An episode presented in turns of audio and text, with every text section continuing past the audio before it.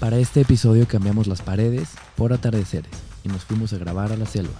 Hola, yo soy Carlos Lange y bienvenidos a Café con Mezcal. En este episodio, el buen Caloncho nos compartió un lado más sensible y personal detrás de su gran carrera como músico. Acompáñanos con un café o con un mezcal, o mejor con los dos, mientras platicamos de lo bello que es vivir en medio de la selva. Mi hermanito Caloncho, bienvenido nuevamente a Café con Mezcal, el podcast donde el café pone la plática, el mezcal la pone mucho mejor, y en esta primera y especial eh, ocasión estamos en medio de la nada. Qué chulada. Viejito, ¿cuántos cafés te habrás echado a lo largo de tu vida? Híjola. Yo creo que ya más de cientos. Yo creo que yo miles, güey. Es algo que hoy día disfruto mucho, la verdad. Oye, y qué loco que nunca habíamos vivido el proceso. ¿Cierto? Sí es loco. Es bonito ver el proceso, ver como en todo, ¿no? El, el milagro para que se reduzca a algo tan eh, cotidiano, entre comillas, como una taza de café. Muchas personas, conocimiento y esfuerzo de por medio. Tantos años, ¿sabes cuántos años necesita una matita de café para poderse cosechar? Hoy lo aprendí. A ver, Eh, échale. A partir de los tres años, más o menos. ¿no? ¿A poco? A mí me han dicho que cinco, güey. ¿Cinco? Ah, entonces me quedó mal el, el dato. Pero sí me dijeron que eran como tres meses para que ya se pudiera identificar si la raíz iba a ser la adecuada para poder echar ancla. Ajá. ¿Tres años? Tres meses. Tres meses. Luego cinco meses de que creciera y luego a los tres años, no te quedas, a los tres años creo que ya la podían poner Cambiar. en campo. Ajá. Ok. Pero Cambiar. todavía no cosechar. Exacto. Tienes razón. Qué loco. Pues querida bella audiencia, los saludamos desde Pluma Hidalgo, desde Finca La Providencia, la finca más antigua de México. Y estamos rodeados de matitas de café. Eso sí está bastante especial y se escucha el agua del río, que aunque está saliendo realmente por una manguera, pero pues es agua del río. Un arroyito. Y mi querido hermano, primero que nada, esta dinámica me gusta mucho y la quiero mantener. ¿Cómo te presentas ante un público que no te conoce? O ante una persona. Así, hola, ¿cómo estás? ¿A, a qué te dedicas? ¿Cómo te llamas? Ya, ya, ya. Pues yo siempre digo que soy caloncho. Soy, eh, soy caloncho porque así me dicen desde muy morro. Hoy día me dedico a la música, a hacer canciones. Y creo que es algo que cada vez más asumo y, y- y con lo que me identifico. Entonces, soy músico y compositor. Chido. Legal. Hace poquito estaba, ah, pues en, en Año Nuevo está platicando con el Balín de que hace poquito escuché la frase, estaba platicando de que estaba platicando, de que estaba platicando, y que hace poquito escuché la frase que, bueno, más bien alguien lo dijo. A la gente que no le gusta la playa es porque no sabe estar en paz. Y me cayó muy... ¿Te digo eso, Balín? No, no, no, me dijo Ah. eso alguien, Ah, se ya, lo ya. dije a Balín y le dije como que venía a la playa a intentar aprender a estar en paz. Algo quizás muy ajeno a ti porque tú sí sabes estar en paz, pero luego me dijo algo bien bonito. El buen Balín me dijo "Fu, em, que la prisa no es parte del ritmo natural del universo. Y está bien loco eso. O sea, si te pones a ver a tu alrededor, ay, no, está muy loco. Ve cómo está bajando la neblina por allá. Qué bonito. Si te pones a ver nuestro bello alrededor, Uf. lo mágica y natural y gigantesca que es el mundo natural, te das cuenta que todo lleva su tiempo. Y es algo que he estado aprendiendo. Antes de comenzar todo esto, hermanito, me gustaría preguntarte por qué crees que te invito por segunda vez a Café con Mezcal. Ya te conté un poquito, Sí. pero hay algo más. Ya me contaste un poco y digo, yo encantado de estar aquí, obviamente. Gracias. Gracias por querer conversar un rato más, documentarlo. Eh, pero bueno, no, desconozco cuál es el segundo motivo. Bueno, el primero es como que nos quedamos un poco cortos la vez pasada. Y segundo es eh, intentar como... Estuvimos bien encerrados dos años, viejo. Que se nos pasaron como, no sé a ti, pero se me resbalaron de las manos. Eh, La cuarentena y, y lo que siguió de la cuarentena, que era medio una cuarentena, no cuarentena, como que nos encerró mucho, ¿no? Pues yo, yo tengo justo esa noción. Creo que, que di un gran paso, un gran cambio en mi persona en estos últimos dos años. Sin embargo, también siento que se fue demasiado rápido. Es como una dualidad extraña entre sentir que se me fue de las manos, pero a la vez hubo mucho aprendizaje, introspección y situaciones que me hicieron pues crecer. Justo como que sentí que cambiamos mucho en ese encerrón. Definitivamente no soy el mismo que era hace dos años. No sé si tú, o sea, ¿cómo te trató la cuarentena? ¿Cómo, cómo te cambió? ¿Hubo buenos momentos, malos momentos, oscuros momentos? Como, dicen que tras, tras la tormenta la calma y habrá algunos otros ejemplos, ¿no? Pero pues si, si, te caes, lo que buscas es eventualmente levantarte. Yo siento que algo sí me pasó, siento que pues, toqué fondo en muchos, en muchos sentidos, como personalmente, familiarmente y profesionalmente. Y sentí que a, partir de este recién terminado 2021, me puse las pilas machín en tratar de asumir esto que yo te decía de como compositor, asumirme compositor, buscar, eh, buscar crecer en ese sentido. Y la verdad es que sí lo, lo creo que lo, lo propicié y pedí ayuda. Es decir, me puse a colaborar con amigos, colegas. Ándale, exacto. Me puse a colaborar con amigos, colegas y, aprender de sus procesos creativos y de su manera de bajar los balones. Y, bueno, eso sí me, enorgullece mucho de, de esta intención de sentirse bien, de sentirse pleno y de asumir las cosas. Chido. ¿Sientes que quizás las cosas que te fueron mandando un poquito abajo en justo en la cuarentena fue un poco de autosabotaje? Te lo, te lo digo, o sea, desde un lado quizás personal, como que estaba muy acostumbrado al ritmo de la vida, viajaba y mi trabajo era viajar, improvisar en el momento y de repente ya era como no hay viajes. O sea, para ti no hay conciertos, no hay gente, no hay como ¿Sientes que habrá comenzado como algún autosabotaje, el, estar encerrado? ¿O cómo habrá sido lo que te tumbó un poco? Yo creo que sí, también a nivel personal, por ejemplo, el, venir de un ritmo de trabajo, como dices, en donde estás constantemente en movimiento y en, búsqueda de mejorar la puesta en escena, y de repente no hay nada de eso, a mí, a mí se me hizo como que ver videos de lo que yo hacía antes y no me sentía esa persona. Decía, no.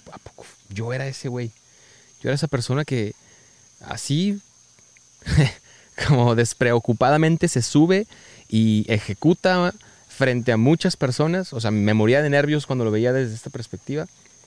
Y, pues sí, como que dejé de, de, pensarme como tal, dejé de, de saberme esa persona.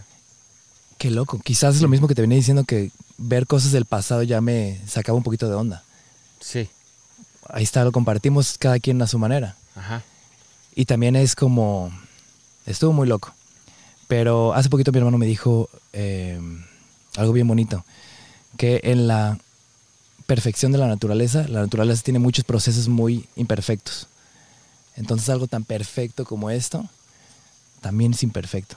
Es como que eso me dio mucha paz, como que reconocer que está bien cagarla, está bien no ser el mismo que antes, está bien no hacer lo que querías estar haciendo.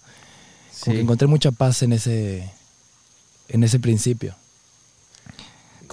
También lo he visto como, al final uno piensa que, que también la vida es como esta cuestión como plena y hermosa que podemos percibir a través de la naturaleza, pero no deja de ser también un sitio salvaje y, y violento.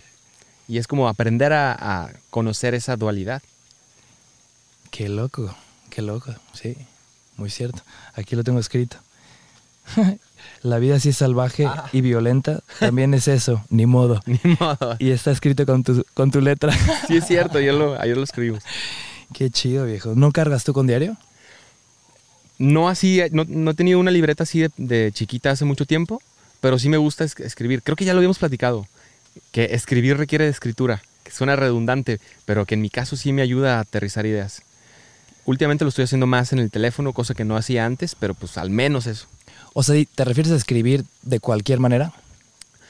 ¿De cualquier tipo de escritura? Al acto que agarras una pluma. Ah, pluma y papel. Y lo aterrices.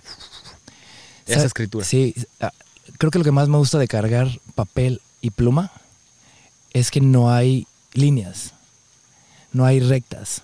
Como que sentarte a escribir en el celular o en la compu o en el iPad o en lo que sea, como que es... turr, turr, turr. Ujú. Y acá es como libre y de repente das vueltas y sube y baja y puede un, un dibujo ser de repente, no sé, parte de la nota. También vi eso, eh, eso en tu cuaderno, que de repente dibujas conceptos. Alguna triada estábamos hablando ayer y ¡pup! de repente pusiste tres puntitos y una intersección, y así. Está, está chingón aterrizar las ideas así. Eres buen diagramas. observador. Hermanito, dijiste en una eh, rola en Malvadisco, Ajá. labor personal, sentirme bien. Sí, Es nuevamente regresando a esto que, que si te tumbaste, te toca a ti levantarte. sí, pues que no hay de otra. Sentirse no, no tan agradable, no tan pleno de pronto, pero si quieres regresar a eso ideal y luminoso, pues es, es una cuestión de uno mismo. Sin echar culpas, sin victimizarse, decir, a ver, ¿de qué va esto? Hoy, hoy prefiero agradecer estar vivo y en esa gratitud, como ya habíamos hablado, encontrar plenitud. ¿Y eso lo resuelves pensándolo? Sí, sí, sí. Yo creo que sí es un proceso ahí racional el llegar a eso, ¿no? A veces nos olvida, pero si lo tenemos claro, pues es más fácil pisar ese senderito de nuevo. Qué loco. Porque a mí se me hace, o sea, bastante útil de repente escribirlo. Siento que cuando lo escribes ya no solo lo pensaste, sino ya lo bajaste, ¿sabes? Y tú tienes una memoria fotográfica, por lo que veo también. Sí, ¿cómo sabes? Hace rato, ah, estabas hablando de una anécdota y dijiste, claro, tú venías vestida de morado. Órale. Sí, como que te acordaste de la escena por Sí, completo. Eres buen observador. Hermanito, saludo. Aquí traemos café. ¿Este es el cafecito, canal? Correcto. De aquí, café en olla. Que no es lo mismo que café en olla, de olla. En olla. Es en olla. Porque ¿Por no, no lleva piloncillo, no está, Ah, ok. no está, no tiene nada de azúcar. Entonces simplemente está hecho en olla y es la manera en la que lo hacen aquí en la Providencia. ¿Ya viste la taza que se parte en dos? Ah, Creo que alguna vez me la mostraste en, en tu cantón o lo vi en... Ya confundo qué, me, qué fue un, una ¿Qué cuestión fue de mi no? que anduve en mi totero viendo tus historias de Instagram y, o qué fue una experiencia personal. Carnal, justo me puse a ver ayer el episodio que grabamos y como que no, no repasé algo que me gustaría preguntarte. Cuando back in the day vendías, che- eh, vendías bicis, Simón. de repente comenzaste a producir música Ajá. y la empezaste a compartir con tus compas, ¿no? Sí. Como que nunca supe y nunca te he preguntado si ahí empezó tu formación musical o llevabas tocando desde hace, ma- desde hace más tiempo. Llevaba ya rato tocando diferentes ins- instrumentos. La batería la toco desde que estaba en la prepa y es como el- un instrumento que realmente me cautivó y que a raíz de eso me puse curioso a investigarme y conocerme como, pues en ese caso, baterista, ¿no? Y, también ya tocaba guitarra y me puse a componer unos años después. Ya llevaba un rato, pero de eso a querer cantar fuera de mi cuarto, fueron, fue, no sé, algunos años, no me acuerdo cuántos, unos siete, ocho años tal vez. Y posteriormente ahí, o sea, cuando estabas ya... ¿Cómo cuántos años habrás tenido cuando empezaste a compartir estas canciones con tus compas? Eso habrá sido en el 2011 o 2010. No, no te creas, no, eso fue antes. La, la primera vez que los empecé a, com- a compartir sí fue por ahí del 2009 o 10 máximo. Este, Eso es hace 12 años, yo tenía 20 22. Y eso fue como, lo compartías como para ver qué opinaban. Como que siempre hay algo de eso, ¿no? Y, y lo dicen. Quien, quien crea quiere que lo... Veníamos hablando de eso en el Ajá. camino. Como que quieres que alguien te lo reconozca, ya sea tu mamá o una audiencia, pero lo, lo muestras para saber qué onda. Un escritor dice que, ah, Chuck Palahniuk, el escritor Ah, sí, de sí. Fight Club, que le encanta ir al gimnasio y contarle a sus compañeros súper así tronados como sus historias, porque ahí ve cómo reaccionan. Y hoy que me pusiste unas rolas de lo que viene, vi Sí. que me estabas viendo y como que veías y me preguntabas. Sí, me pone nervioso. Estás estar- probando material, ¿no? A final de cuentas. Creo que he hecho muchos focus groups. Focus. Desde que las hice, ¿eh? porque el proceso de composición de este nuevo disco, que es, me- es algo que me emociona muchísimo, lo hice junto a muchas personas, fue muy colaborativo. con muchos compositores, con amigos productores y con gente que nada más estaba pues, acompañándonos en el ocio y, y haciendo que todo se sintiera mucho más casual y pues ocioso. Justo, o sea, abordando esta idea de que de los diarios, ¿no sientes que de repente un álbum, la jipeta suena pum? ¿No sientes que quizás un álbum tuyo puede funcionar como un diario de la persona que eras en ese momento? Sí, es como una foto, Una foto, pero también puede ser un diario. como justo. dice Roberto Martínez, ¿no? Que siempre dice que su libro es su foto de quién era en ese momento. Bueno, también yo lo asociaba a las, ca- a las canciones en particular, pero un álbum puede ser un- una cuestión mucho más integral en donde posiblemente sí sea, sí sea un diario. Estas libretitas se convierten en un, en un diario y de ahí surgen muchas canciones, eventualmente no exactamente como están ahí, se van editando, pero regresas a ello y dices, ah, claro, esta frase venía de todo este escrito que se fue sintetizando en esta pequeña oración. Sí, es como un diario, definitivamente. Hace unos segundos dijiste ocio. Sí. Y me encanta cómo de repente nos emocionamos con el ocio porque siempre pensaba que el ocio era peligroso y he aprendido que el ocio es valioso. Valioso. Valioso. Pero estamos hablando ayer o antier, no me acuerdo, hace unos días, de todos estos lugares donde cuando te, va, cuando te estás bañando, cuando estás lavando trastes, cuando estás manejando, como que te llegan ideas Sí. muy esporádicas, ¿no? Creo- Y, y es algo que tiene que ver también con no estar poniéndole el 100% de la atención a lo que estás tratando de crear, sino tener una parte del cerebro en una actividad semiautomática que requiere mucho menos concentración que la creativa. Eso posiblemente sea algo que propicie la, la creatividad, no sé. Eh, Manejar justo. No, ajá, manejar o Estar en un avión sin wifi. traslados. Ah, uh, es exacto. Andar, estar en un avión sin internet es algo valioso. Es de los pocos sitios en donde no tienes internet. Sí, Y lo aceptas, porque también hay otros en, en donde te mueres un poco de ansiedad. Pero no me pasa en el avión. Sabes que no hay otra. no hay de otra. Ajá. Mm, hace poquito me di la, la- Estaba viendo que me llegaban demasiadas buenas ideas cuando me estaba bañando. Se empecé a poner post-its afuera y un Sharpie y escribía la idea.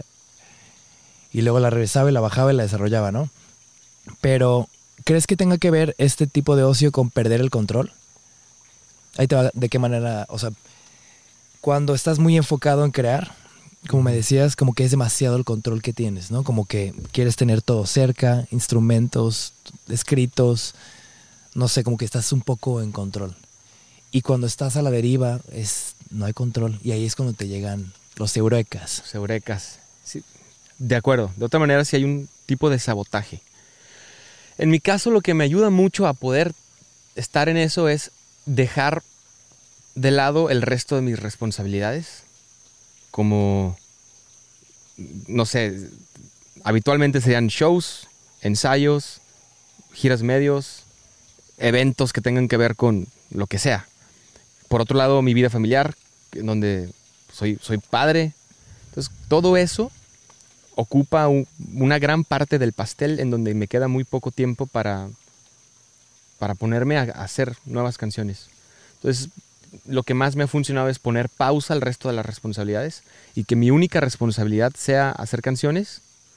Es un lujo, es un privilegio que reconozco y me di cuenta de cuál es una fórmula que, pues, que, funciona y que me gusta un chorro, que es bien baquetona, que tiene que ver con no tener nada que hacer, más que tener las cosas a la mano, como dices. Qué loco. Em, e- ese es un consejo personal porque... Y ayer me lo hiciste ver. Hace unos días me dijiste, siempre estás escribiendo. Escribes muchísimo. Algo así me dijiste. Que te está enseñando como mi diario de sueños. Ah, sí. Y me dijiste, escribes, no, me- no sé qué dijiste, escribes todo el tiempo. Y escribo todo el tiempo. Todo el tiempo, todo el tiempo, todo el tiempo, todo el tiempo, todos los días. Pero la vez que renté una cabaña para escribir un libro, fue muy doloroso. y fue muy incómodo también porque ya tenía que escribir un libro. ¿Sabes? Ya me sí. sentaba a escribir un libro. Ya no era escribir. Y escribí, escribí, escribí. pero es como si, si hubiera estado mejor que me hubieran dado cincel y una piedra, ¿sabes? Como que así sentía que lo, no sé, y no funcionó. Le di una buena oportunidad, estuve un mes ahí, no, un poco menos de un mes, quizás tres semanas, pero no funcionó. ¿Cómo lo haces de repente cuando tienes una idea, una, no sé, una canción, un escrito acá? ¿Cómo lo haces para, para bajar así y aterrizarlo? Ahorita que decías esto de estar en una cabaña solo, de entrada a mí me dio como un poco de... Yo me hubiera puesto triste. Me he dado cuenta que sí me gusta estar solo parcialmente. Me gustan más bien los momentos de soledad. Pero cuando ya he hecho eso de irme solo absolutamente a tratar de, de, componer, yo atribuyéndole mi fracaso al tener demasiadas responsabilidades, me di cuenta que necesitaba de mi, de mi gente cerca, ¿no? De, de, mis hijas, de mi morra. Entonces, como simplemente alejarme un momento para momentos de soledad y regresar a estar con ellas. O lo que también de, de repente decía, eh, oh, me encantaría saber que están tras la ventana, pues que están ahí jugando, lo que sea, pero saber que este es mi espacio donde estoy trabajando y, eventualmente poder salir así, porque estar solo a mí no me, no me funcionó tampoco. Ahorita la fórmula, como te digo, es colaborar con más personas que ayuden, que me ayuden a, a buscar ese camino, buscar el caminito. Em, eso, eso me fue útil. O sea, ok. No sé si respondí la pregunta, tal vez me fui. Sí, sí, sí, sí. Pero cuando tienes de repente un, ritmo acá, y un, o sea, ¿cómo le haces para hacer este... ¿El wrap-up? El wrap-up. Para bajarlo todo. Me dejé también de... Dejé de ser tan duro conmigo mismo, canal. Dejé de ser también... Estoy hablando personalmente. De ser tan como... Egocéntrico posiblemente. De pensar que que si me salgo a cierta estética voy a dejar de ser yo o que me van a decir algo malo al respecto y así como que siento que perdí un poco el miedo y estoy abierto a cantar de otras cosas. Obviamente hay una línea narrativa y un discurso que protejo mucho, pero salirme un poquito de géneros, intentar arreglos nuevos, colaborar con otros eh, compositores y con otros productores. estoy perdiendo un poco el miedo a eso. Justo me han dicho, ya escuché varias veces que siempre el primer disco, el primer libro, el primer gran creación es la más difícil. Que ahí quizás agarras un valor y confías en ti, y de ahí las consecuentes siguen saliendo un poco más. ¿Será un poco por ahí? ¿Que ya agarraste vuelo? Tal vez también. Yo no he dejado de aprender. Me sucedieron muchas cosas extraordinarias sin yo darme cuenta que lo eran estaba muy morro y con muy poca ambición, por lo tanto yo no sabía realmente qué implicaba lo que me estaba sucediendo, ¿no? Mucha banda que se prepara y estudia y no lo logra hasta mucho tiempo después y le sabe esa victoria de maravilla. Yo la neta, afortunadamente, a la primera salieron las cosas suficientemente bien y fui muy afortunado, pero no es hasta ahora que me doy cuenta de todo lo que pasó que reconozco que fue extraordinario y buscar ese tipo de recompensas de nuevo ha sido un trabajo duro, en donde estoy tratando de aprender a ser mejor compositor, mejor cantante, tratar de, ser un mejor intérprete, eh, tener una presencia con la que me sienta cómodo en un escenario, porque también de repente a mí me tocó asumir ese rol de frontman.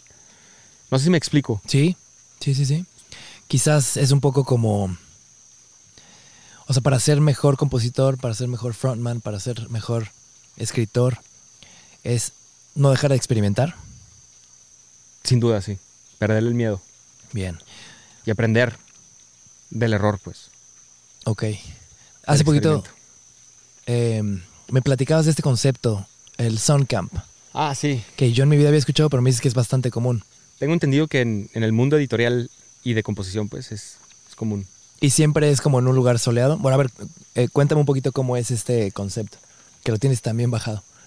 Pues en mi experiencia, es reunir a gente con la que quieres colaborar, aislarse con las herramientas adecuadas y todo resuelto para trabajar de la manera más cómoda y fluida posible. Yo no sé, o sea, yo sé que hay gente que lo hace en la playa, que lo hace en el bosque, que lo hace en ciertos estudios chingones, pero lo que yo puedo entender es eso, reunir talento, resolver las necesidades inmediatas y tener todo listo para poder hacer canciones. Me contabas que para el próximo disco hiciste un song camp. Sí. ¿Cómo ha sido esa experiencia? De los meses más bonitos, plenos, enriquecedores y productivos. ¿Fue un mes completo? Me eché un mes, cosa que, sé que, o sea, estaba quetoncísimo, eso es demasiado tiempo. ¿Baquetón? Así está como demasiado...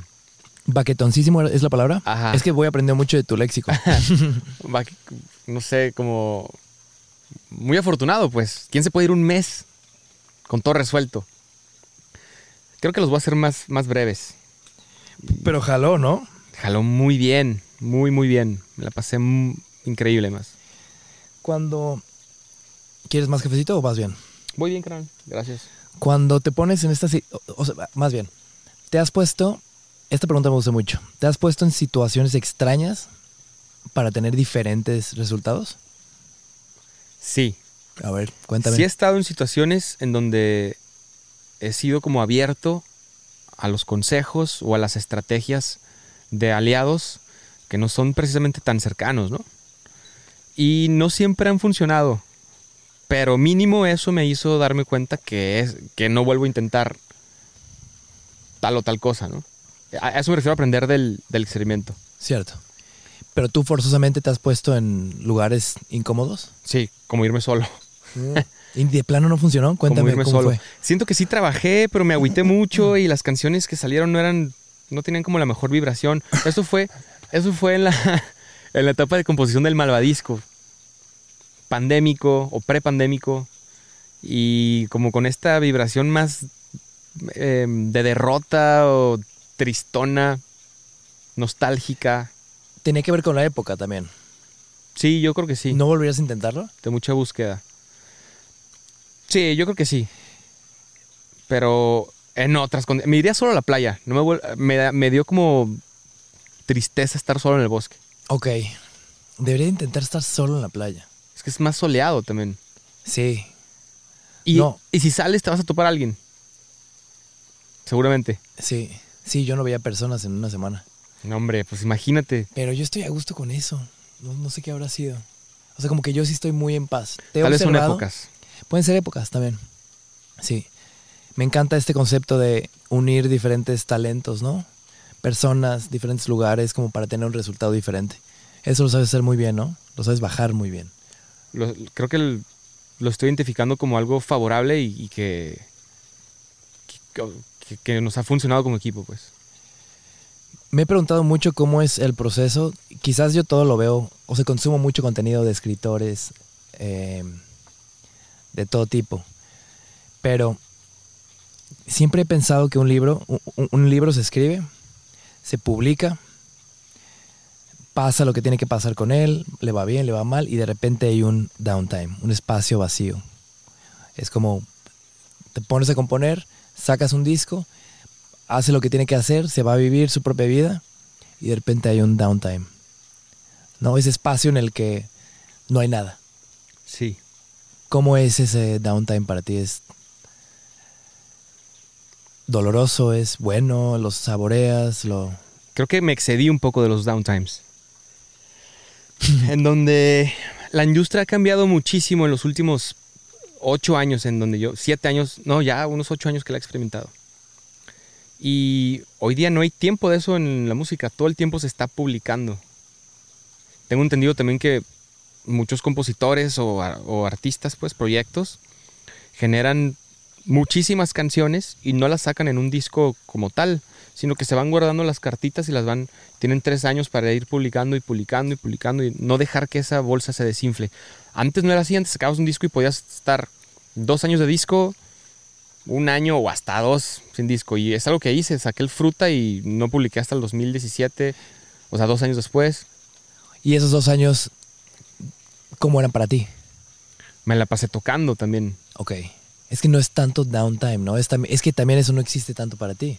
Sí, no, Para no ha existido.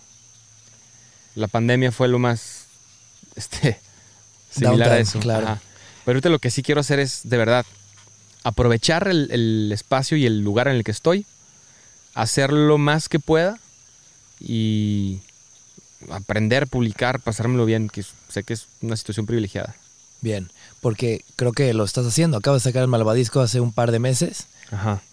y ya estás produciendo y produciendo y produciendo, ¿no? Sí, sí, sí. En, un- en otro par de meses sale el- otra vez una publicación y nos vamos a ir así seguidito. ¿En un par de meses? Ajá. ¿Tan rápido? Sí, sí, sí. Wow, non-stop. Pues más vale.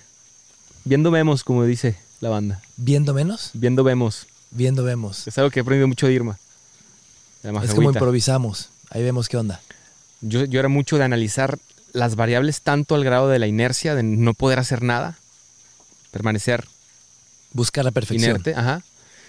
Y ella es más de, ah, ok, quiero hacer esto, pues órale, primer paso y sobre la marcha vemos y corregimos el, lo que vayamos, este, pues, a prueba y error, pues. Viendo vemos, me gusta.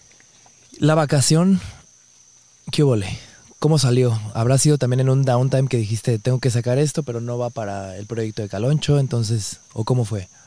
Vacación era un proyecto como paralelo para entre los discos personales de David Aguilar y míos, ¿no? Entonces publicábamos cada quien lo personal y de repente, Es ¡pum! que te digo, tú cancelas La el downtime creando más. Tal vez sí, no, no he sido tan flojo como... este, pero a la vacación la verdad es que sí le afectó muchísimo la pandemia. Porque ya teníamos giras, teníamos muchos shows aterrizados, teníamos una gira en, en España que teníamos unas ganas de hacer eso. Era un road trip además.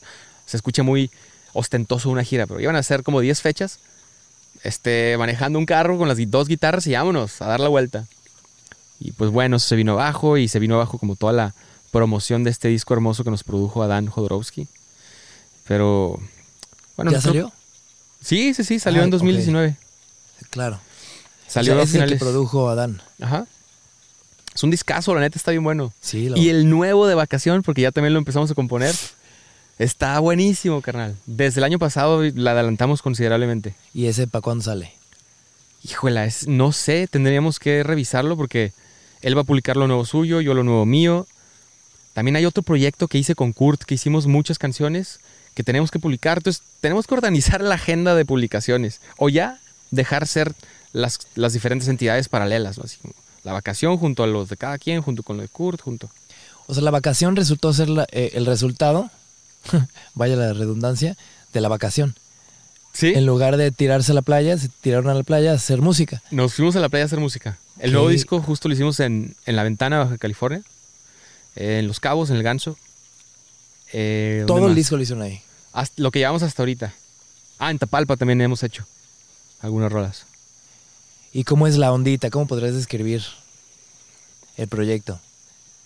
Es una expresión alternativa, pero una expresión paralela a los proyectos personales, de canciones que no tienen como mucho afán, sino divertirse componiendo y buscando rimas y buscando pasársela chingón. Así lo veo yo. He aprendido tanto ese proyecto. David, David Aguilar es, es una persona extraordinaria y es un músico, es- es, pues también, es, es buenísimo, es, es, es, extraordinario, redundantemente. Tiene una manera muy mucho. particular de escribir, ¿no? Como que encuentra un brillo en donde nadie más lo ve. Es, es un poeta y tiene un acervo gigantesco. Bien, qué chido. Mi hermano, pasamos a la segunda etapa. No se llama café con mezcal por en vano. ¿Me puedes pasar la botellita? Esa no. Ah, entonces ya es, ya es este de, de traguito y traguito. No, ¿O se no, no, no, ni te acuerdas. Es que Ah, sí me acuerdo que se, un traguito, muchas gracias. sí me acuerdo que se lo echábamos a la taza, ¿no? Directito. Creo que Mezcal sin pena. entonces. Para que andemos sin pena. Porque además ya te voy a hacer, me voy a pasar una parte un poco más locochona, viejo. Alright. Antes de continuar, por favor, para la gente que nos está escuchando, describe ah, con lujo de detalle el lugar en el que estamos. Va. Estamos en un bosque tropical o selva boscosa entre arbustos que parecen árboles de café con hojas brillantes que parecen nuevas lleno de cerecitas de café que hoy aprendí mucho al respecto Y frente a un árbol que desconozco qué es, pero según nos dijeron, había muchos guanacaxles, entonces posiblemente sea uno. Pero no, no es este tipo de hoja, güey. No va. No, según yo se parece más como el trip del, del tepeguaje o del... Como hojitas más chiquitas, como de... El, el trip tabachín jacaranda y así. Este no sé qué sea, pero está hermoso, es un árbol majestuoso. y el clima está bellísimo, y hay un chorro de neblina. Y por allá están más amigos.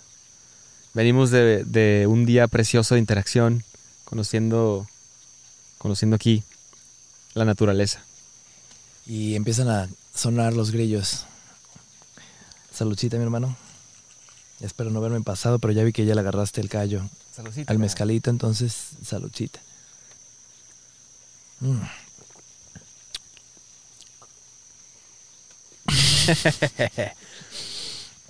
leve, ¿no? Estuvo leve. Es que ¿O ya- sí estuvo bien? Estuvo perfecto. Ya- Porque ya la vez quería- pasada vi en el, vid- en, el, en el episodio pasado que nomás le diste un traguito. ¿Sí o qué? le diste con miedo. Tal vez estaba como procurando no emborracharme para no arrepentirme de lo que digo. Pero no, ahorita, ahorita ya vengo de varios mezcales, entonces no he vuelto atrás. confianza. Hermano, hace poquito hablábamos de los sueños y lo mágico y surreales que son. Hay un libro que se llama Why We Sleep, que explica la importancia de dormir y dormir bien.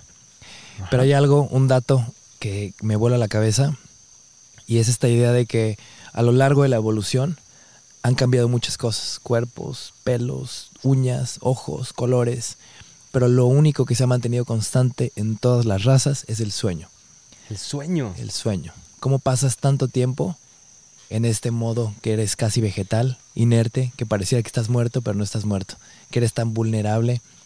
Entonces tiene un algo ahí muy loco. Y estamos platicando de los sueños. Te está compartiendo sueños que tuve muy locos.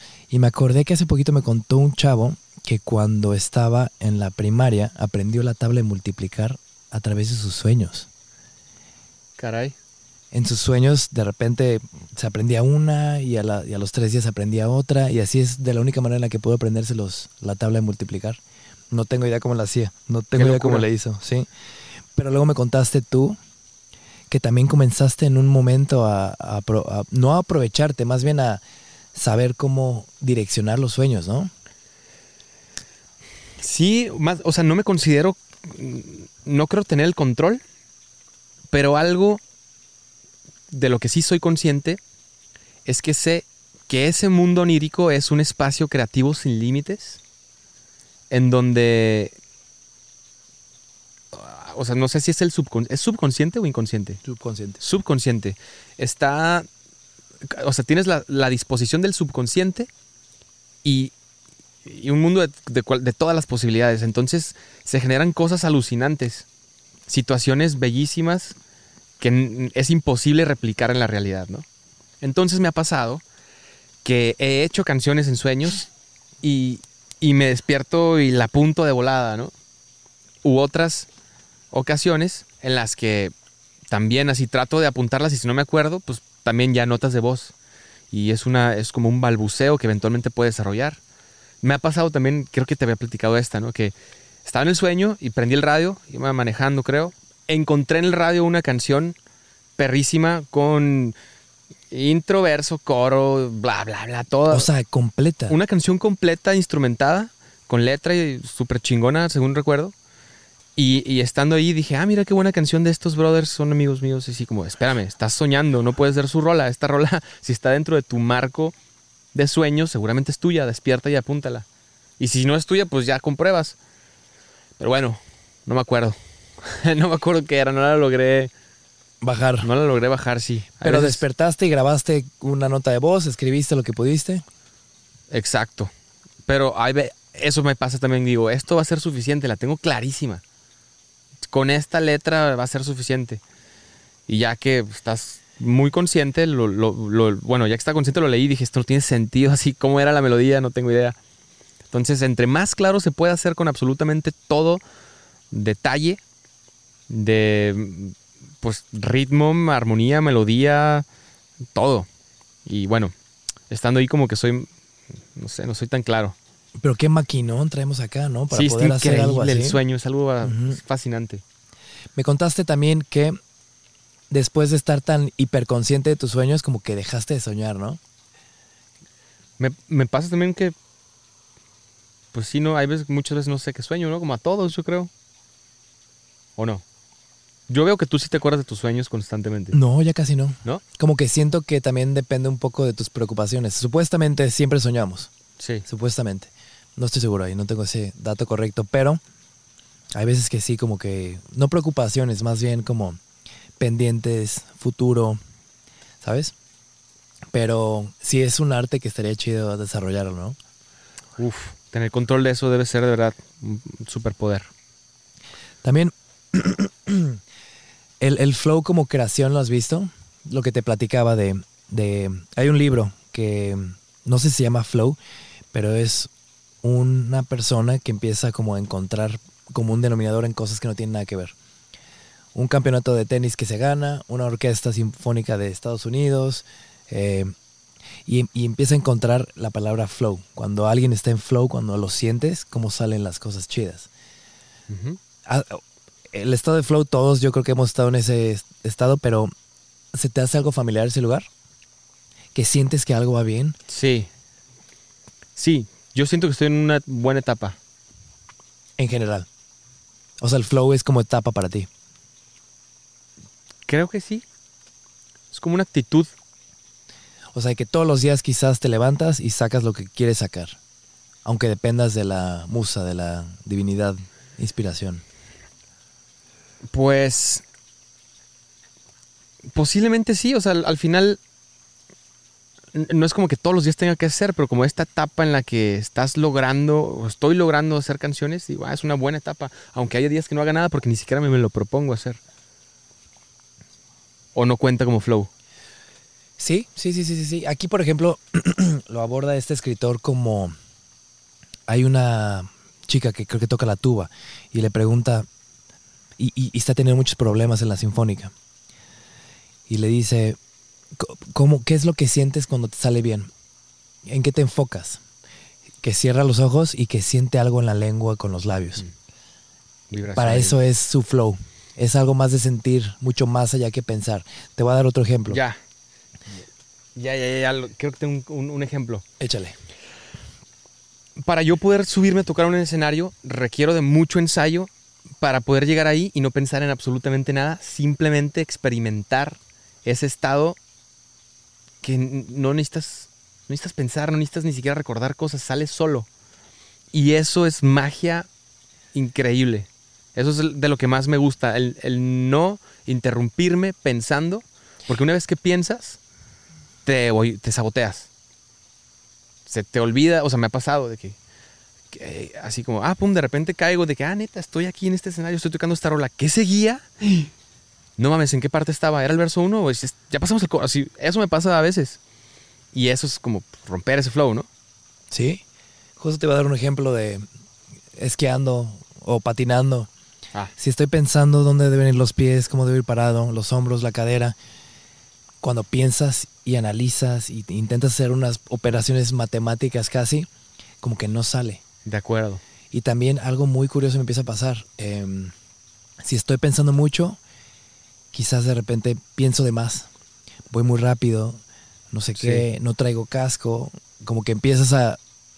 El eco de los pensamientos empieza a crecer de una manera negativa y empieza a crecer el miedo. Sí, Hubo una acuerdo. vez, por ejemplo, que estaba snowboardeando y me, me daba mucho miedo. Porque ya estaba creciendo mucho ese pensamiento. Entonces bajé, me eché una chela, puse audífonos y empecé a como a sentirlo, solo a sentir los ritmos. Agarré el, el- el lift y bajé, pero bajé con el ritmo de las canciones. Como que sí era larga, como que me iba, ¿sabes? Como que ya dejé de pensar, comencé a sentir y empezó a salir. Entonces ese mismo flow lo has utilizado, lo has sentido cuando estás creando música, cuando estás componiendo, cuando estás en este ocio. sí. Sí, pero, o sea, la experiencia como más cercana a esto no estaba como, no estaba en absoluta sobriedad. Entonces el dejarme ser a través de ese relajamiento tras uno, no sé, unas cervezas, en un ambiente cómodo, creo que fue fundamental, pero no fui tan consciente de eso. Simplemente sin miedo a hacer y luego vemos si es válido. Pero sí, sí lo sentí en este mes que estuve fuera. O sea, traías flow todos los días. Algunos días más que otros, pero sí. ¿Y a qué crees que se deba específicamente en ese, en ese mes? Sentirse bien. Creo que fue algo muy importante lo que dijiste del miedo. Con miedo nada jala. Es una herramienta de supervivencia, pero pues si no es necesario tenerla encendida para ciertas situaciones, pues... ¿Y cómo apagarla? ¿Cómo apagarla? Pues sí, hay que ser trucha. hay que ser trucha para saberlo identificar. Justo escribiste en, en mi diario, en mi cuaderno, no escuches a la sombra de tu mente. Ajá. Y suena bastante ad hoc. Eso nos, lo acaba de decir Caro, tu sí, te vi como lo escuchaste Ajá. y te vi como que querías sacar el celular, pero no quieres interrumpir el momento. Y te dije, escríbelo. no escuches a la sombra de tu mente. Pícale los ojos al cocodrilo. la vida, si es salvaje y violenta, también es eso. Ni, modo. Cuéntame qué es eso, viejito. ¿Por qué te resonó? Porque justo es el miedo es esta parte que de repente te aborda y es difícil eh, domarlo, ¿no? Pero a la vez dije, a ver, pues la mente, uno tiene el poder sobre, sobre su mente. ¿Qué es esta sombra de la que está hablando, no? Al final es uno mismo sin control de la mente. Y lo de picarle los ojos al cocodrilo es porque estamos hablando que esa es la herramienta de supervivencia. O sea, que te ataca un cocodrilo. Y ni modo, o sea, es salvaje la, es salvaje la vida. Sí. Hay que saber cómo reaccionar ante los miedos. Sí, nos contaron de dos personas que las atacaron cocodrilos y que las dos le picaron los ojos y que con eso se salvaron, ¿no? Y no creo que lo tuvieran muy, muy consciente. Fue lo que el miedo justo las hizo reaccionar, yo creo. Supervivencia, ¡fum! Pero entonces, si no escuchas a la sombra de tu mente, ¿es ignorarla? Es, por eso no estaba tan de acuerdo precisamente con no escuchar a la sombra de tu mente. Más bien es asume la parte de la mente que de repente tiene más poder que, que tú, porque tú no eres precisamente eso. No eres tu mente, o sea, la puedes controlar. Cierto. Es difícil. Cierto. Y para poder controlarla, creo que también es estar en paz, que esa parte oscura también existe en ti, ¿no? Sí, sí, sí. ¿Podría ser un poquito otra vez lo que platicábamos de la cuarentena? De que cuando en el lockdown y estuviste atrapado en los pensamientos, estabas escuchando mucho la sombra de tu, mente. Yo que estaba emocionalmente en una vibración que necesitaba más bien ayuda de una terapeuta, de un amigo, a veces, y, llevándolo a lo que traté de hacer este año es pedir ayuda a una terapeuta, a un amigo, a un colega, colaborador, músico o compositor, productor. Estoy en esta etapa en la que neta estoy abriéndome a... Vulnerabilidad. Sí, pues sí, reconociendo lo que, lo que me estaba saliendo mal, pues. Me estaba sintiendo mal que no, todo el tiempo estamos bien. Y eso está bien. Sí, exacto. Sí, creo que hay mucho que aprender de eso. Es lo mismo que te decía de, de, la, de la perfección imperfecta de la naturaleza, ¿no? Que pues siempre va a haber buenas, siempre va a haber malas, siempre va a haber subidas, siempre va a haber bajadas. Y hay que aprender a siempre salir a flote. Hermano, es una época hiper digital con hiperconectividad, donde por todas partes escuchamos NFTs y Bitcoin y criptomoneda y el metaverso. Y dentro de este mundo digital, me comentabas que tú quieres sacar objetos. Sí. Cuéntame. O sea, ¿por qué? Que sea como. Que sea como una expresión integral y multidireccional el nuevo disco. Que sea no solo el discurso dentro de las canciones, sino la narrativa que las articula eh, objetos que sean afines a esto que te platico del nuevo disco. Y posiblemente un libro de nuevo. Estoy, estoy como en esa búsqueda, pues, de un poco más ah, eh, ambicioso. De aprovechar el momento en el que estoy. Y, Del flow. Sí, sí, sí. Ahí me subo de repente. Aprovechar que no hay miedo. Que ahorita hay más sentir que, que pensar. Viendo vemos. Viendo vemos, me gusta. ¿Me quieres contar un poquito de este libro? ¿De qué va la idea? Pues Yo sé que es muy todavía... No sé exactamente de qué va el libro, Pero empecé a escribir un poco como un, un- una bitácora de los shows que sí ha habido. Porque leí un libro de un señor que se llama Nick Cave, que se llama The Sick Back Song. Creo que así se llama. Y ese vato habla como desde una perspectiva fantástica y muy loca lo que él vive de pronto en, la gira. Y me sentí muy identificado. Está, está muy tripeado su, su libro, pues.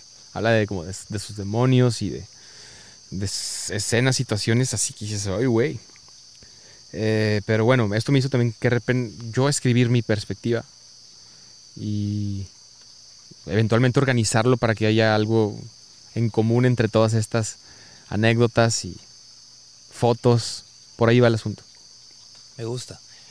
A ver, compárteme un momento así que, que- que te llega a la cabeza luego, luego, que fue muy particular de algún tour. Pues por ejemplo, de hecho me pasó hoy justo ¿Hoy?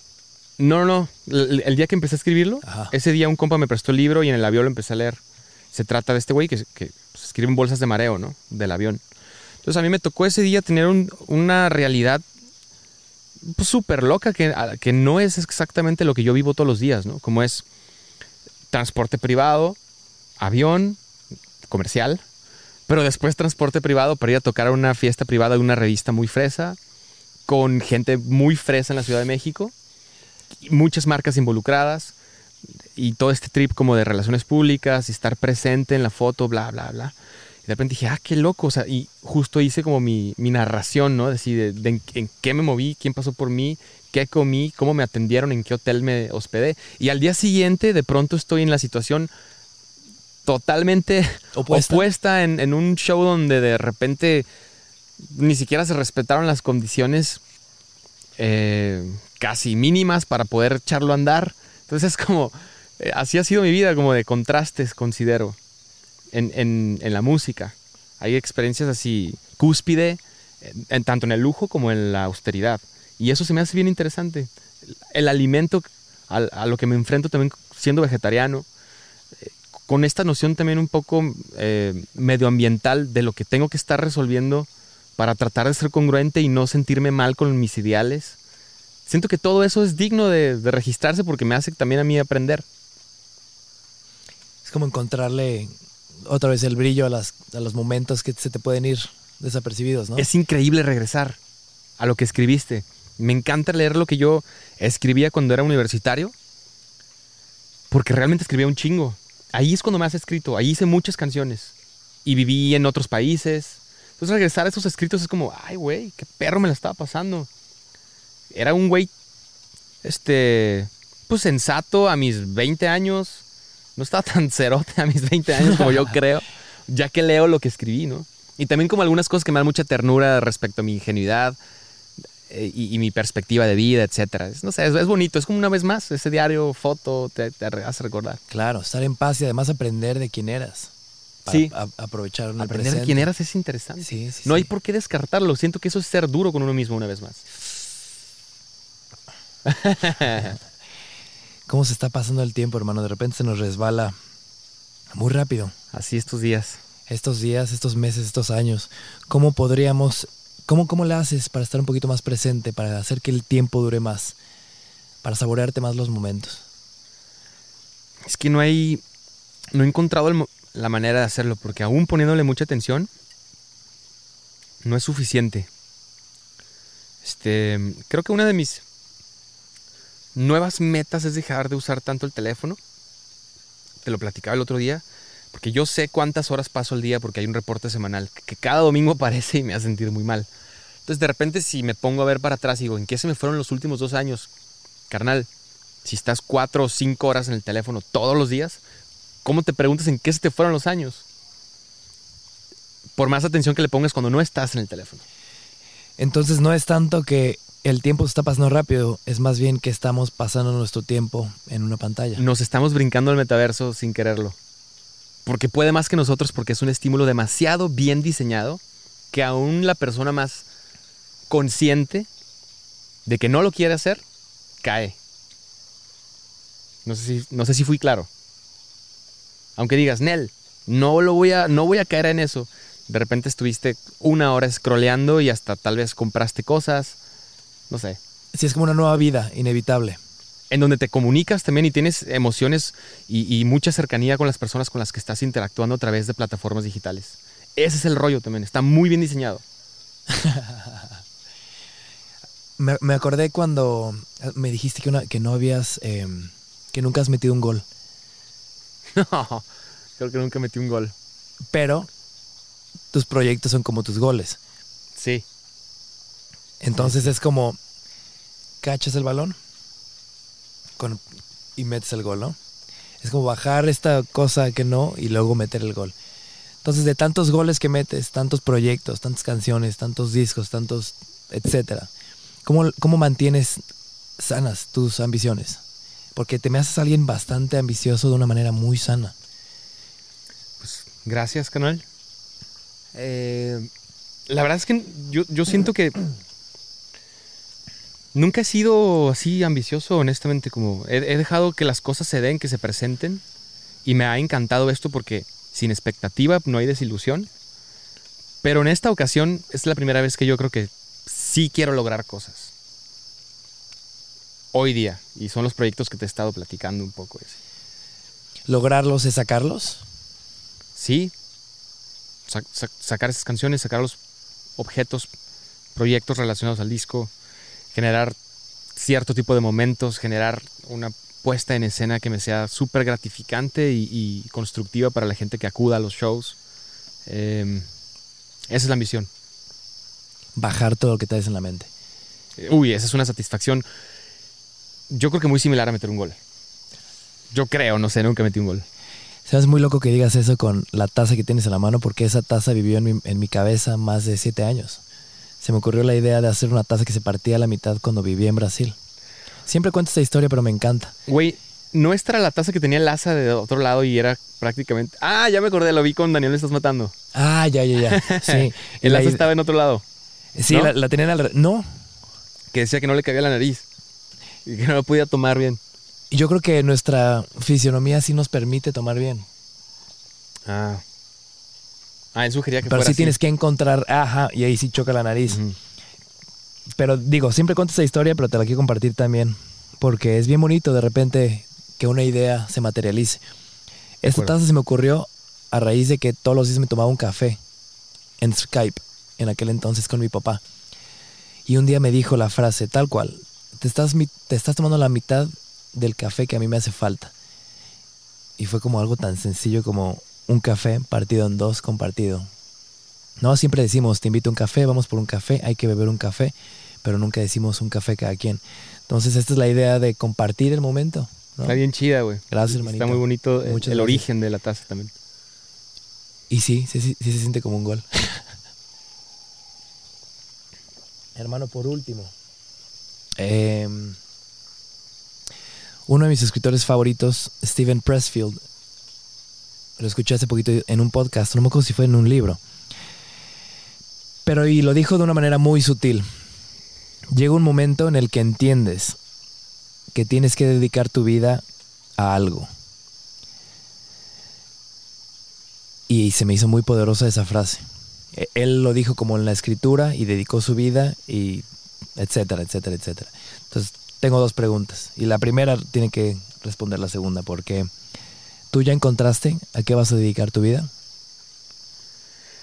Ahorita que decías eso dije, ¿cuál es la mía? Y a raíz de que soy padre, creo que esa es la mía. No ahí es como, es una responsabilidad que tengo para el resto de nuestra interacción juntos. Pero también pensando más en esta cuestión de que si yo no estoy entero y si no me atiendo a mí mismo, pues no puedo atender a, a las niñas, pues es como, me encanta lo que estoy haciendo. Me encanta hacer música, me encanta aprender a componer, colaborar con otra gente. Y una vez más reconozco que es un privilegio, por lo tanto lo aprovecho y agradezco. Chido. Me encanta. Hermanito, te lo dije caminando hacia acá y te lo vuelvo a decir para que quede recordado para siempre. Me recuerdas a un árbol, que los árboles no piden nada y solo saben dar. Gracias por tu música, hermano. Gracias por tus creaciones. Gracias por todo lo que compartes. Qué chido que, que, compartimos este atardecer que ahora ya se puso morado el cielo y ya se fue la neblina y los grillos ya están aquí encima de nosotros viendo qué estamos haciendo.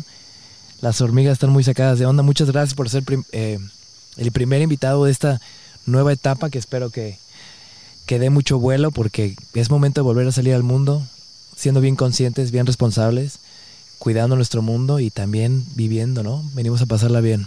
Canalito, me, conmoviste, güey. Gracias. Gracias por esas Palabras bellas. Gracias muchas, muchas gracias. Muchas gracias a mi equipo. Nos vemos a la próxima.